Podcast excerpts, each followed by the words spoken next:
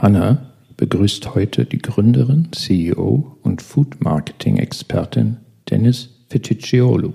Dennis Ziel ist es, eine nachhaltige Alternative zur Fischerei aufzubauen, indem die Meeresalge in Europas Meeren kultiviert und bei den Konsumentinnen und Konsumenten als alltägliches Lebensmittel verankert wird, bevor Dennis zusammen mit Jakob von Manteuffel die Startups Betterfish und Nordic Ocean Fruit gründete, war sie Innovationsmanagerin, Werbeplanerin, Foodbloggerin und erfolgreiche Autorin von zwei Kochbüchern. Dennis hat Kommunikationswissenschaften an der Universität der Künste in Berlin studiert.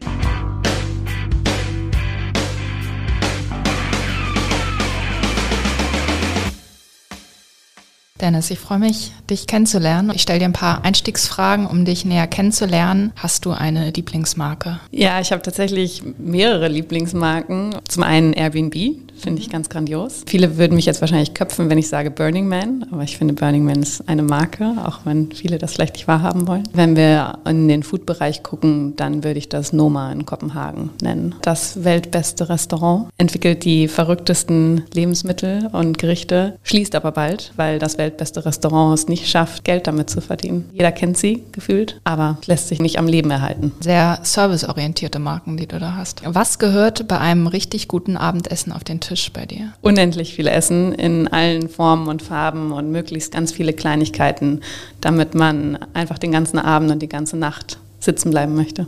Hast du ein Lieblingsessen? Mein Lieblingsessen würde ich eigentlich immer das aus der Kindheit nennen, womit man mich immer glücklich machen würde. Und das ist Kartoffelpüree, Spinat und Spiegelei. Der Klassiker. Ja, das, damit macht man mich immer glücklich. Gibt es eine Kampagne, die dich beeindruckt hat, wo du sagst, da, wenn du an die zurückdenkst, das war richtig gutes Marketing, richtig gute Kommunikation? Eine Kampagne, die mir dabei sofort in den Sinn gekommen ist, ist die von Monster.com. When I grow up, I wanna be. Ich weiß nicht, ob du die kennst. Das ist eine ganz alte Kampagne. Die die Jobplattform Monster? Genau, tatsächlich. Ah, ja. Und die Kampagne ist bestimmt 20 Jahre alt und äh, hat damals so ein bisschen aufs Korn genommen, was man mit einem Job verbindet, aber eigentlich nicht haben möchte, sowas. When I grow up, I want to file things oder I want to be the yes man or the yes woman. Also all die Sachen, die wir eben heute natürlich nicht mehr damit verbinden, wie wir unseren Arbeitsalltag gestalten wollen und wie wir uns sozusagen entwickeln wollen. Ich fand das urkomisch damals und die ist mir sofort in den Sinn gekommen.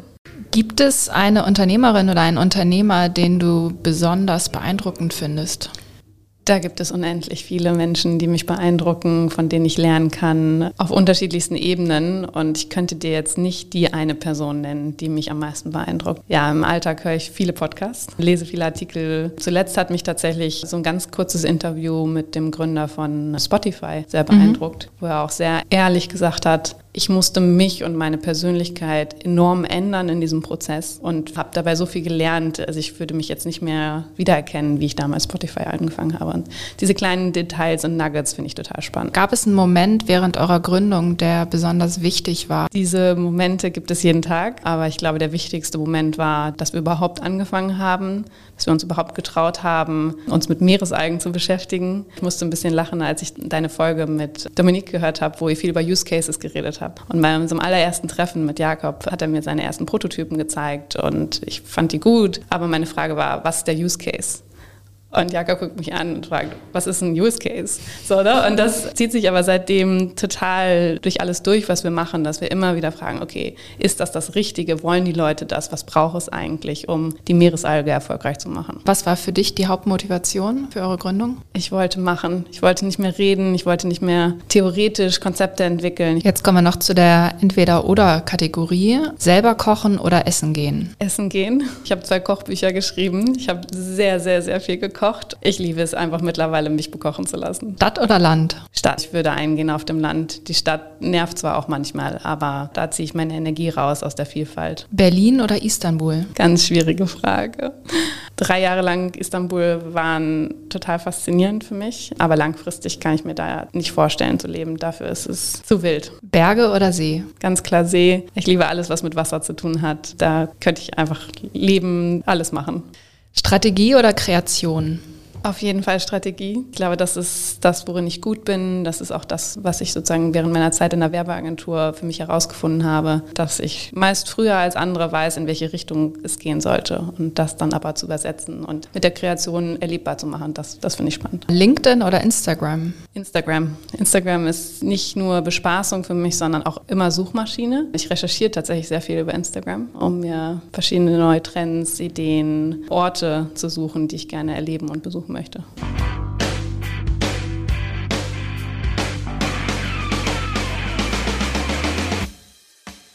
Ich freue mich auf das erste Thema, ein Thema, wo du ja wahnsinnig nah dran bist und was ich total spannend finde. Ich beobachte die Entwicklung von veganen Produkten mit großer Spannung im Markt. Es gibt da eigentlich auch immer wieder echte Überraschungen, wo es so hingeht. Und zuletzt ist mir begegnet vielleicht dir auch das pflanzliche Ei, das von der Schale bis zum Dotter aussieht wie das Ei vom Huhn. Man kann es aufschlagen, löffeln, verrühren, weiterverarbeiten. Da wurde zwei Jahre lang dran im Labor gearbeitet. Das soll jetzt Ende des Jahres auf den Markt kommen. Und das ist natürlich was total Komplexes. Also man hat da eine Schale, man hat ein Eiweiß, man hat ein Eigelb, ein Dotter sagt, das soll alles genauso sozusagen wieder nachgestellt werden im, im Labor. In Summe sind ausschließlich pflanzenbasierte Zutaten wie Pflanzenproteine aus Hülsenfrüchten, Süßkartoffeln, Erbsen und Pflanzenöl da drin. Vorher gab es auch schon mal bereits andere vegane Eier oder die gibt es ja sowieso schon auf dem Markt. Diese sind jedoch in Pulverform und es gab auch schon mal ein Ei mit Schale der Schweizer Lebensmittelkette Mikro. Die sind aber nur so semi auf positiv positive Resonanz gestoßen. Andere Beispiele, die ich beobachtet habe da im Markt, neben diesem Ei, was ja sehr nah am tierischen Original dran ist, ist zum Beispiel die vegane Hähnchenbrust von Planted aus der Schweiz oder, und das habe ich jetzt von dir erfahren und beobachtet, ihr plant einen Thunfisch aus der Dose, der ja auch relativ nah am Original dran ist, wie die Menschen es kennen, wie man sozusagen die Produkte kauft und konsumiert. Insgesamt sind wir ja auf so einem Markt, der sich relativ spannend verändert hat. Also wir hatten einen großen Hype vor ein paar Jahren und dann ein einige Unternehmen, die dort abgestürzt sind. Beyond Meat hatte es schwer, Vegans hatte es schwer, auch Oatly hat zu kämpfen. Dennoch, die Nachfrage nach veganen Produkten steigt und der Fleischkonsum geht zurück. Wir haben gerade wieder neue Zahlen aus Deutschland gesehen, dass da der tiefste Stand seit den Berechnungen an Fleisch seit 1989 zu erkennen ist. Es gibt sozusagen Hoffnung für den Markt. Sind solche Produkte wie dieses vegane Ei, wie euer Thunfisch aus der Dose, wahrscheinlich wirst du sagen ja, aber grundsätzlich sind solche Produkte die so nah an dem tierischen Original dran sind, so nah dran sind an Konsumsituationen, wie man sie aus jahrzehntelanger Erfahrung sozusagen kennt, ist das die Lösung, um die Revolution hinzubekommen? Bekommt man so die Menschen überzeugt? Ja, also ich muss das ganz klar mit Ja beantworten. Das ist natürlich auch ein Thema, was uns sehr beschäftigt. Wie nah am Original müssen wir eigentlich dran sein, um diese Revolution wirklich groß zu machen? Also der Unterschied bei uns ist ja, dass wir gar nicht einfach nur sagen, wir wollen jetzt zum Beispiel vegane Seafood, veganen Fisch entwickeln, sondern der Ursprung, warum wir das machen, sind die Meeresalgen, dass wir sozusagen diesen Rohstoff groß machen wollen, weil er eben so einen positiven Effekt auf das maritime Ökosystem hat, aber auch äh, Jobs schaffen kann, die aktuell vielleicht eher die Umwelt zerstören. Diese ganze Großfischerei, diese industrielle Fischerei, die wir haben, die zerstört ihre eigene Lebensgrundlage. Und da auch eine Alternative zu bieten, zu sagen, ihr könntet stattdessen Algen kultivieren. Also wir kommen eher so vom Rohstoff, dieser vegane Dosenthunfisch, den wir entwickeln, der ist eigentlich unser trojanisches Pferd. So hat es zum Beispiel auch Adam Grant, ich weiß nicht, ob du das Buch Originals kennst, genannt. Und ich bin ganz fest davon überzeugt, dass wir diese trojanischen Pferde, diese Tricks brauchen, um Leute von pflanzlichen Alternativen zu begeistern.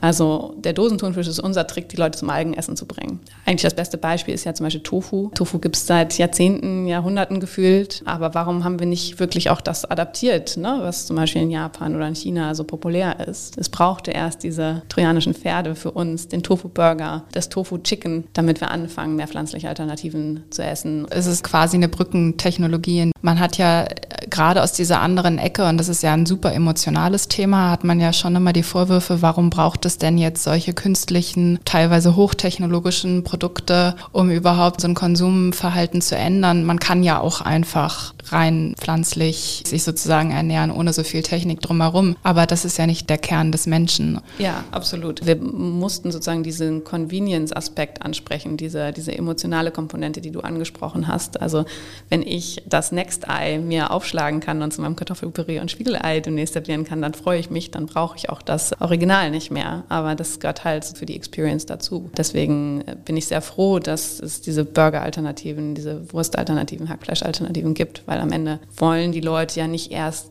komplett neue Arten zu kochen lernen ne? oder sich neue Gerichte ausdenken. Das ist zu viel erwartet, meiner Meinung nach. Ich glaube, vielleicht kommen wir irgendwann dahin. Würde mich freuen, wenn wir irgendwann die Meeresalge wie den Blub-Spinat aus der Tiefkultur kaufen können als Zutat. Aber ich glaube, das braucht einfach Zeit. Es ist hoch emotional. Das sind Verhaltensweisen, die man extrem lange gelernt hat. Das Frühstücksei am Wochenende zu löffeln, beim Backen es aufzuschlagen. Dieses Erlebnis hat man nicht, wenn man das in Pulverform anrührt, sondern man möchte das genauso haben. Jetzt ist natürlich die Frage, wie begegnen einem solche Produkte? Wenn ich in so einen Supermarkt reingehe, wo finde ich denn jetzt eigentlich die Produkte? Finde ich die neben dem Ei oder finde ich die jetzt in einer extra, in Anführungszeichen, Öko-Ecke? Ja, das ganze Thema Öko rund um diese pflanzlichen Alternativen ist schwierig. Es wurde natürlich auch so ein bisschen gefördert dadurch, dass anfangs das Packaging einfach braun und grün war und es sofort eine Assoziation mit Öko gab, was ja gar nicht sein muss. Also auch pflanzliche Alternativen können Spaß machen und sollen Spaß machen. Es ist ganz spannend zu sehen. Also wir haben ja vor vier Jahren schon angefangen und vor vier Jahren gab es dieses gekühlte Veggie-Regal in der Form, wie wir es heute kennen, noch gar nicht. Es war unser Ziel eigentlich vor vier Jahren immer wirklich, was du meintest, neben dem Original zu stehen. Jetzt heute würde ich das vielleicht anders sehen. Ich würde sagen, jetzt ist eigentlich eher das Ziel, in diesem Veggie-Regal, zumindest in Deutschland, zu stehen, weil die Leute schon so gelernt haben, dass sie da die neuen Innovationen finden, die Alternativen, die einfach zu konsumieren sind, die convenient sind. Da zu schauen, wie sich das weiterentwickelt, da bin ich sehr gespannt. Aber gehen an dieses Regal nicht nur die Menschen, die sich eh schon vegan ernähren? Wäre meine Vermutung auch am Anfang gewesen, aber teilweise wurden die Regale so ausgeweitet, stehen auch wirklich ganz am Anfang, wenn man in den Supermarkt geht. Das erste Regal, an dem man vorbeikommt, da bleiben sehr viel mehr Leute hängen, genau durch diese Positionierung, die sonst eben nicht in einer anderen Ecke gesucht hätten. Also ein Beispiel Rewe zu nennen, ist das direkt neben dem Obst und Gemüse. Da gehen alle hin. Aber wie bekomme ich sozusagen die, die diese extremen Vorbehalte haben, davon überzeugt, das auszuprobieren? Klar, Leute, die wirklich Hardcore Fleischesser, Fischesser sind, keine Ahnung, ob wir die wirklich jemals überzeugen werden. Aber die meisten Leute, wenn man es ihnen einfach macht, damit meine ich, ähnelt dem Format, was sie schon kennen. Ne? Also in unserem Beispiel zum Beispiel das Thunfisch-Sandwich. Super beliebt, findest du in jedem Supermarkt. Damit haben wir angefangen, gesagt so, wir kopieren das eins zu eins, aber als vegan. Jeder weiß, wie man ein Sandwich isst. Sozusagen die erste Hürde zu nehmen, dass man eben nicht den Tofu-Block kauft und erstmal überlegen muss, wie verarbeite ich den, sondern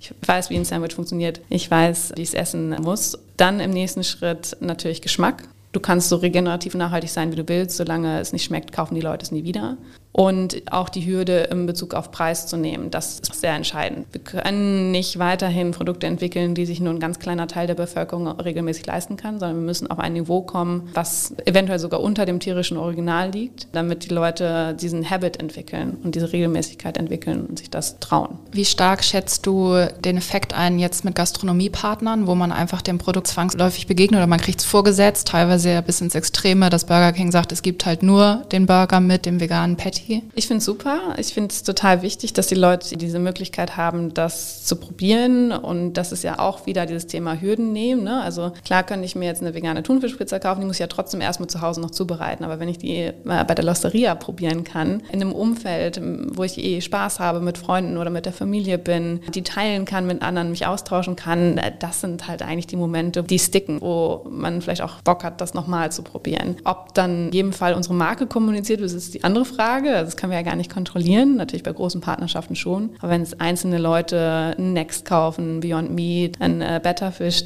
weiß ich nicht, ob das auf der Karte steht. Dafür muss das Produkt dann richtig gut sein, dass die Leute es wirklich draufschreiben wollen. Ja klar, das Produkterlebnis muss überzeugen. Ne? Das ist der Kern des Ganzen, dass ich das Produkt ausprobiere und dann so überzeugt bin, dass es mich sozusagen abholt. Also sehe ich auch den Punkt gerade, was ich eben gesagt habe, dass diese Produkte erstmal Aufmerksamkeit erregen und dann muss es dann im zweiten Schritt auch funktionieren. Ja, Aufmerksamkeit erregen ja, ist natürlich immer schön, wenn Leute auch drüber reden, aber es muss halt verfügbar sein. Also diese, diese Diskrepanz zwischen Leute reden, Medien berichten darüber und äh, Leute trauen sich das wirklich auf die Karte zu packen oder ins mhm. Regal zu stellen, die ist enorm groß. Diese Verfügbarkeit, das ist für mich das A und O. Ich habe auch diese Zahlen gesehen, von denen du gesprochen hast mit dem Fleischkonsum, äh, dass der jetzt äh, stetig gesunken ist und ich habe mir wirklich auch so ein bisschen versucht zu erklären, woran liegt das? Gab es irgendwelche Ereignisse, die das gefördert haben? Beim Fleisch kann ich mir vorstellen, dass es Skandale waren, aber dann auch im zweiten Schritt diese zweite Welle, die da entstanden ist, war ja wirklich erst seitdem diese Alternativen verfügbar sind. Vorher gab es natürlich auch Grünkernbratlinge,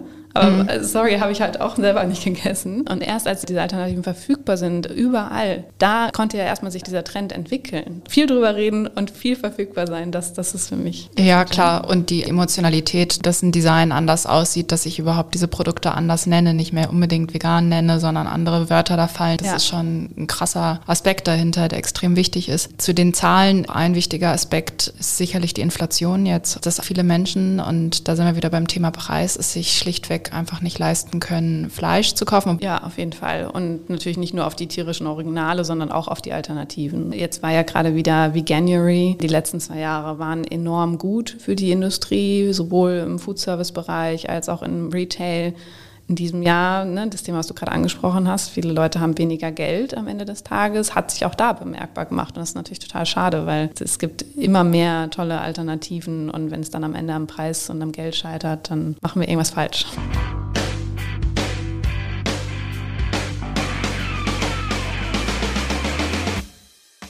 Eine Marketingaktion, die gerade so ein bisschen durch die Foodtech-Bubble geistert, ist von einem australischen Startup, die wahrscheinlich eher scherzhaft Stammzellen von äh, Mammuts genommen haben und jetzt ein Fleischbällchen auf Mammutfleischbasis sozusagen getestet und der Welt vorgeführt haben. Hintergrund ist zu zeigen, Biodiversitätsverlust, was gibt es eigentlich noch für andere Fleischarten, die wir konsumieren könnten. Und die haben ganz viele spannende Ideen von Zebrafleisch bis Krokodilfleisch, was da eventuell bald auf den Markt kommen könnte. Ja, bei mir sind da ganz viele Fragezeichen entstanden durch diese Aktion. Ja, ich frage mich, wie das wohl bei Konsumentinnen ankommt auf der einen Seite, aber auch, ist da irgendwas dran, wie sich vielleicht die Lebensmittelindustrie in Zukunft wirklich verändern könnte? Werden wir in Zukunft ganz andere Tierarten konsumieren und was bedeutet das eigentlich für Startups wie uns und Produktentwicklungen? Ist so eine Aktion eigentlich mehr PR, mehr Marketing, sorgt die eher für Verwirrung bei den Konsumentinnen oder ist es gut, dass wir diese Diskussion anstoßen? Das war ja schon spannend inszeniert, so, ne? Dieser Mammut Fleischklops, Fleischboulette,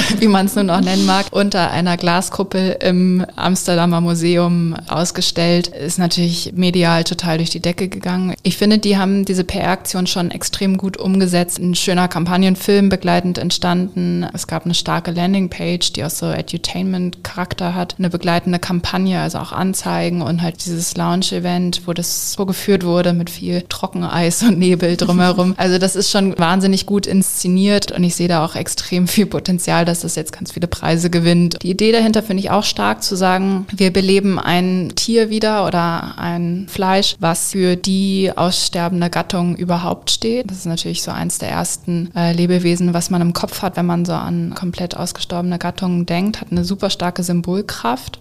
Und, und dahingehend finde ich das schon relativ schlüssig zu sagen, wir holen dieses Fleisch sozusagen wieder, um uns selber vor dem Aussterben zu retten. Das ist ja die Idee dahinter, die auch an dem Kampagnenfilm sehr, sehr schön rüberkommt. Ich weiß aber nicht, ob das bei der breiten Masse ankommt. Da sind ja auch viele Fragezeichen jetzt nach der Aktion gekommen, wo viele fragen, warum? Und es hat ja schon eine Faszination und so einen gewissen Gruseleffekt zu sagen, eine Rückkehr zu ausgestorbenen Kreaturen auf der einen Seite gut genutzt, aber für wirkliche Konsumänderungen und zu sagen, wir konsumieren künstlich gezüchtetes Fleisch, um uns sozusagen selber vor dem Aussterben zu retten und einen Wandel hinzubekommen, der nachhaltig ist, weiß ich nicht, ob die Menschen dann wirklich diese Produkte, wahrscheinlich kein Mammut, aber Zebras, Pfauen und an was sie jetzt noch alles arbeiten, dass man diese Tiere essen kann. Natürlich muss das Tier nicht sterben, aber es bleibt so eine gewisse unheimliche Komponente. Total. Wenn wir das schaffen, wenn wir das können, was können wir dann eigentlich noch? Ich finde aber auch generell stellt es so ein bisschen diese Diskussion auf den Kopf, was wir vorhin auch besprochen haben. Wie nah muss eine Alternative am Original dran sein, wenn niemand weiß, wie das Original schmeckt? Wer entscheidet denn dann, wie es schmecken soll?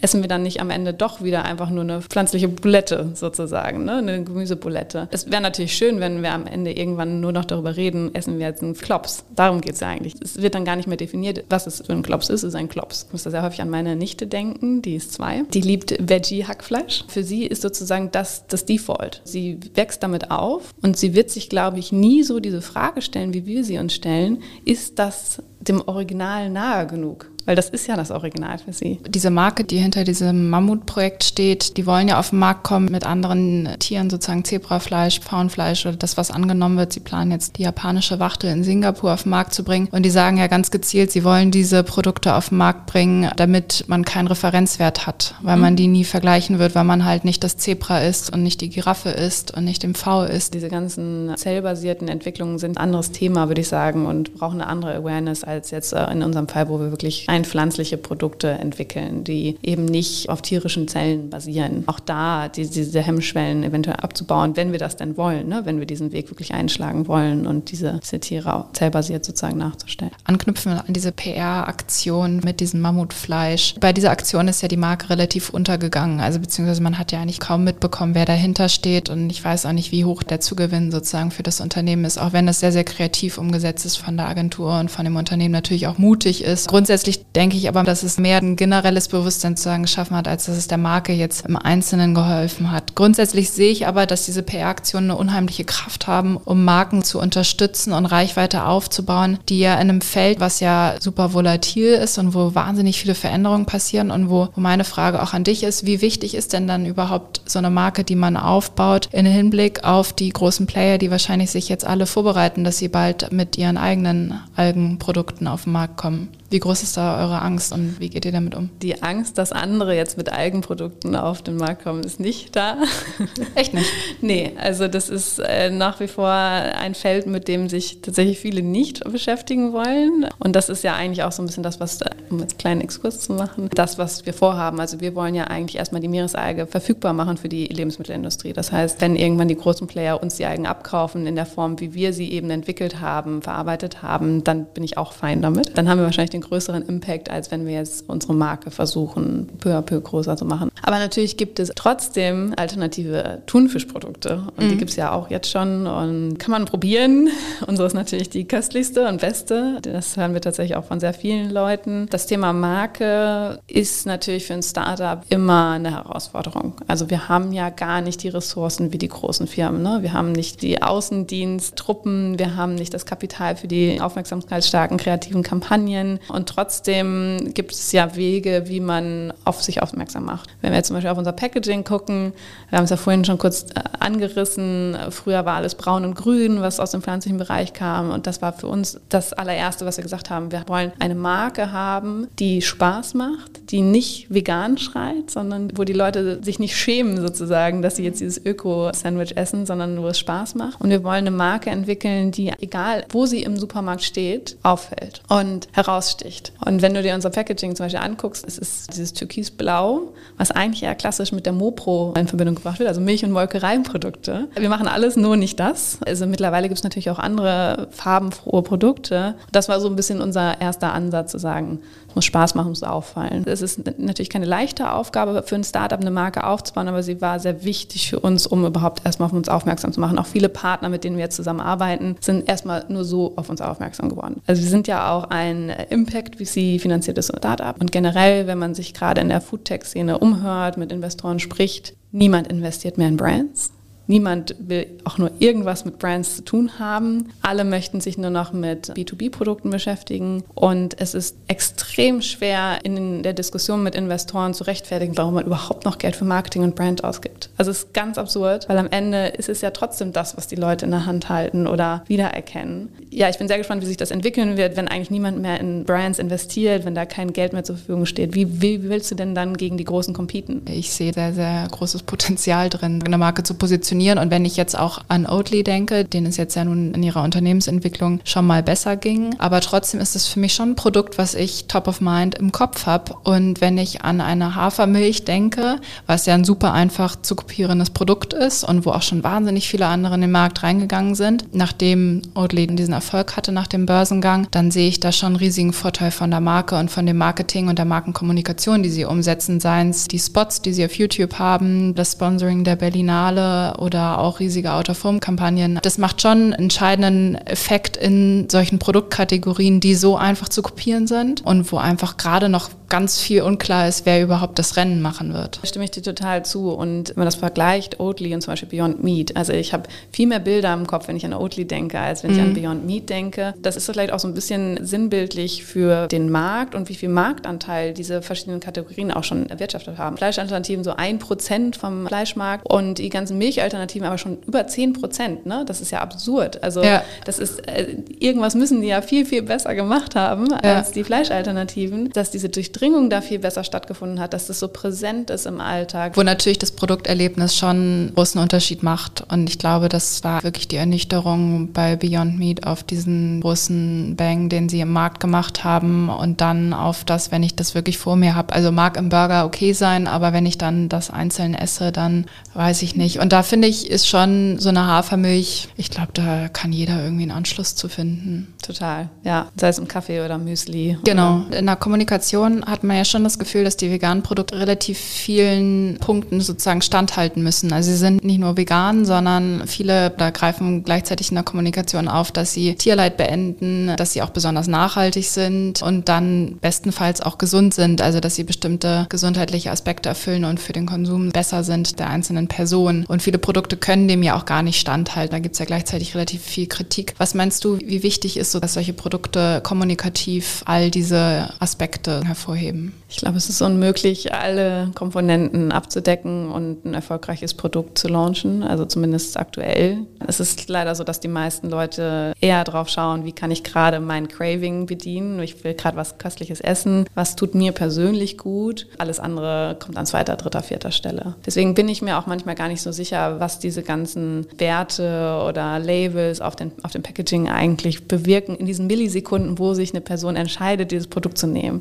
So vielleicht unterstützt es die Kaufentscheidung, aber die Kaufentscheidung wird dadurch nicht getrieben, weil diese Aufklärungsarbeit, die muss ja erst noch geleistet werden. Wenn da steht, spart drei Gramm irgendwie Wasser ein, ich habe ja gar keine Referenz. Ich weiß gar nicht, wie viel Wasser bei anderen Produkten gespart wird. Natürlich ist es erstmal gut, dass irgendwas gespart wird. So, Punkt. Kann ein Anreiz sein, aber bei mir persönlich sorgt das für mehr Fragezeichen und Verunsicherung. Gibt es vielleicht noch ein anderes Produkt, was mehr Wasser einspart? Und dann fange ich ja an, durch den ganzen Supermarkt zu rennen. Mir geht es genauso. Mir fehlt da auch der Referenzwert, dass ich mit so einer CO2-Kilogramm-Angabe überhaupt nicht umgehen kann. Auf der anderen Seite, wenn es halt nicht so super sauber und genau gemacht wird, kriegen diese Produkte ja häufig auch einfach die komplette Breitseite von Gegnern. Da steht man häufig in einem Spannungsfeld, wie schwammig kann ich was formulieren und wie viel kann ich mich solchen Angaben entziehen versus wie trete ich überhaupt auf im Markt und was ist das mediale Echo darauf. Ja, total. Also es ist ein mega Spannungsfeld und wie du schon sagst, viele bekommen dann sofort die Breitseite, obwohl sie ja eigentlich den ersten Schritt gemacht hat. Es ist ein Anfang und es ist alles besser als jahrelang irgendwie nach der genauen Zahl zu forschen, die man eh nicht finden wird, weil es kommen ja jeden Tag neue Ergebnisse raus. Es verändern sich Produktionswege, Methoden. Das darf man ja auch nicht vergessen. Also es ist ja nie irgendwas in Stein gemeißelt. Es ist ja alles in Bewegung. Es verändert sich andauernd. Wie will man das irgendwie darstellen und wie schafft man auch Raum sozusagen für, für Schwankungen? Und ja, man muss nicht immer sofort alles kritisieren. Also ich war letzte Woche auf tatsächlich so einem Roundtable zum Thema Impact Measurement. Alle stellen sich natürlich die Frage, wie schaffen wir das, Zahlen zu veröffentlichen, für uns zu nutzen, denen wir okay sind, aber die uns auch nicht sofort andere in der Luft zerreißen. Und die meisten haben gesagt so, hey, es ist alles besser als gar nichts. Es ist besser, dass du anfängst, das zu tracken. Es ist besser, dass du dich damit beschäftigst, als es einfach zu ignorieren. Und so könnte man vielleicht auch sagen, ist das Mammut ein Schritt, einer von vielen in dem gesamten Puzzle, wie man Verhalten ändern kann, auch wenn es ein gewisses Unbehagen auslöst. Total. Und Unbehagen ist ja auch immer irgendwie Wachstum. Ne? Also wenn, wenn irgendwas sich unbequem anfühlt, dann merkt man so, okay, irgendwas bewegt sich in mir und ich mache mir Gedanken, die ich mir vorher nicht gemacht habe. Also ich finde das ein gutes Zeichen für Fortschritt.